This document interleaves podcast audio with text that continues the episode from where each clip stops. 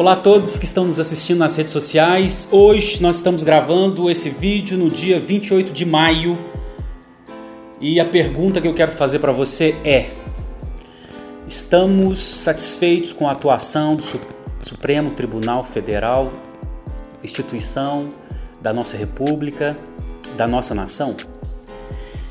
É, nós estamos vivendo hoje uma situação muito diversa. Por exemplo, ontem, blogueiros, humoristas, empresários, a Polícia Federal foi, foi, foi fazer busca e apreensão né, de celulares, computadores de algumas dessas pessoas da chamada é, é CPI da fake news. Eu fiquei pensando, gente, quem é responsável por colocar esses ministros no Supremo Tribunal Federal. E você vai se surpreender, porque talvez você esteja pensando que foi Lula, foi Dilma, Sarney, Collor, Fernando Henrique Cardoso. E eu vou até citar aqui o nome, quem foram os presidentes que indicaram, tá? Só para ilustrar minha argumentação a respeito disso. Por exemplo, eu estou aqui com uma reportagem do UOL, né?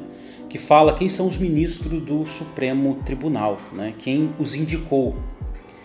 E, e algo muito interessante, daqui a pouco eu vou ler nessa reportagem, mas eu quero aqui só para ilustrar é, a minha argumentação, quem são os ministros e quem indicar os ministros e quem na verdade é o responsável deles estarem lá. Preste atenção. O Alexandre de Moraes, esse que deu ordem à Polícia Federal para apreender é, é, celular, uh, notebook, documentos de pessoas que estão sendo acusadas de fake news. Quem indicou Alexandre de Moraes? Michel Temer. Foi em 2017. Eu não sei se você sabe, com 75 anos, o ministro do Supremo ele precisa se aposentar, é a chamada aposentadoria compulsória. O Alexandre de Moraes se nada acontecer com ele até lá, né, e eu não estou dizendo que deveria, não me interprete até mal o meu modo de, de argumentar, mas dando tudo certo, ele deve ficar até dezembro de 2043 no Supremo Tribunal. Dezembro de 2043. Alexandre de Moraes. Quem indicou ele? Michel Temer. Michel Temer. O outro foi o Faquin. Deixa eu aqui. Quem indicou o Faquin? Dilma Rousseff. Ele vai ficar lá até os 75 anos, até 2033. Quem indicou o Luiz Roberto Barroso, ministro? Dilma Rousseff. Ele vai ficar lá, seguindo a regra né, de aposentadoria compulsória, até 2033. Quem indicou a senhora ministra Rosa Weber foi a Dilma Rousseff. Ela vai ficar lá até 2023. Quem indicou o senhor ministro Luiz Fux? Foi Dilma Rousseff. Ele vai ficar lá até 2028, quando completa 75 anos. Quem indicou a senhora ministra Carmen Lúcia? Luiz Inácio Lula da Silva. Ela vai ficar lá até 2029, segundo a regra da aposentadoria compulsória o senhor Ricardo Lewandowski, ministro do Supremo. Quem indicou? Lula, até 2023. O senhor Gilmar Mendes. Quem indicou o senhor Gilmar Mendes? Fernando Henrique Cardoso. Ele vai ficar lá até 2030, respeitando essa regra né, da aposentadoria compulsória. O senhor Marco Aurélio Melo. Quem indicou? Fernando Collor de Melo ele vai ficar até 2021, ano que vem ele, ele sai. E por fim, o senhor Celso de Mello, que esses últimos. É, é, as últimas decisões que ele tomou né, têm sido muito estranhas. Ele vai ficar até 2020. Esse ano, novembro, ele sai para dar entrada é, para um novo ministro. Quem foi que indicou ele? José Sarney. E aí talvez você esteja me assistindo e vai dizer assim: Renato, tá vendo? Sarney, Collor, Fernando Henrique, Lula e Dilma, que foram os que mais indicaram ministros para o Supremo, e Michel Temer, foi esse pessoal. Esse pessoal é responsável da nossa hoje Suprema Corte estar fazendo tudo que está fazendo e ter esses integrantes na Suprema Corte. Porque quem é a instituição é a Suprema Corte. Os ministros fazem parte, são integrantes dessa, dessa instituição. É coisa bem diferente. Mas não é bem isso. A culpa não é do Lula, a culpa não é da Dilma, a culpa não é do Michel Temer, ex-presidente, Fernando Henrique Cardoso, Fernando Collor de Mello, Sarney, não. Primeiro, eles tiveram que ser indicados por um presidente. Citamos os nomes. Segundo, eles tiveram que ser aprovados no Senado. Quero te perguntar, quem foi que colocou o presidente da República onde ele está? Quem foi que colocou os senadores da República aonde eles estão no Congresso? Fomos nós. De algum modo, fomos nós. Gente, você está entendendo como que essa questão de voto é coisa muito séria? Nós pegamos o nosso direito nessa demo, na democracia representativa, nós pegamos o nosso direito, nós pegamos as nossas decisões e colocamos na mão de uma pessoa que vai nos representar para tomar as decisões por nós. Então, quando eu pego meu voto é como se fosse uma procuração.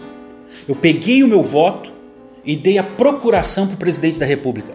Tome as decisões por mim, presidente. Eu peguei o meu voto, é como se fosse uma procuração, e votei no senador da República. E eu disse: tome as decisões por mim, senador. Quero te perguntar uma coisa. Certamente você deve lembrar em quem você votou para o Poder Executivo Federal.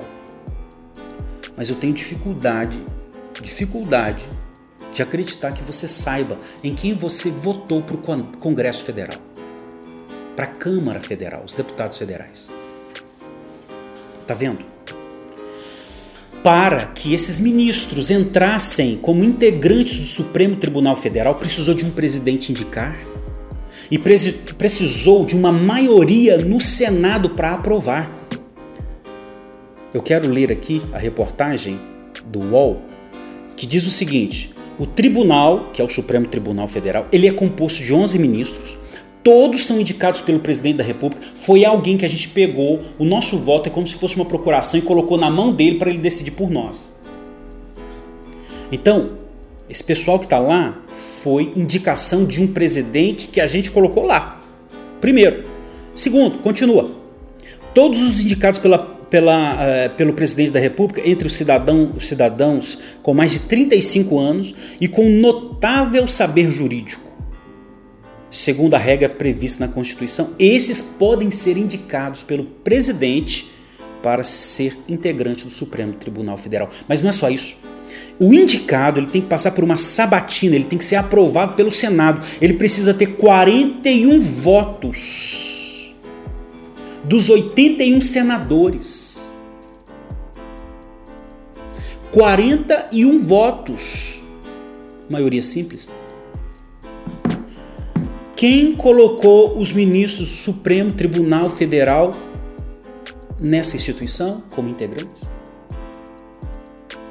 Nós quando nós pegamos o nosso voto e colocamos na mão de um representante no executivo que vai indicar, e quando nós pegamos o nosso voto e, e, e, é, e damos uma procuração para os nossos representantes no Legislativo Federal, Congresso, o Senado.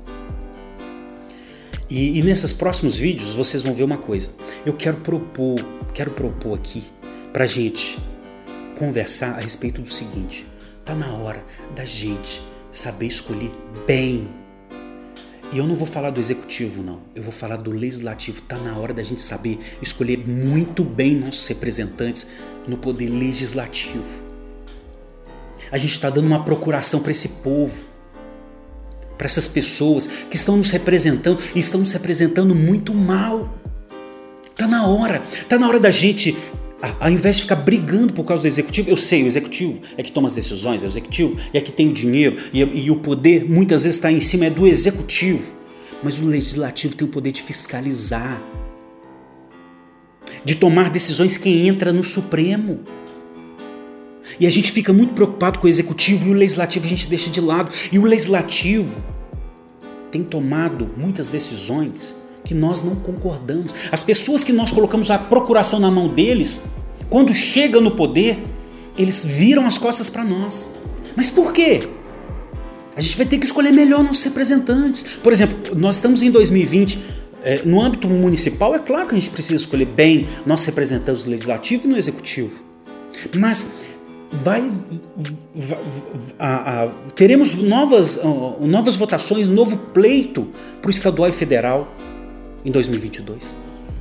Será que a gente vai continuar votando nesse, nesse pessoal que tem a procuração, nossa procuração em mãos, toma as decisões por nós?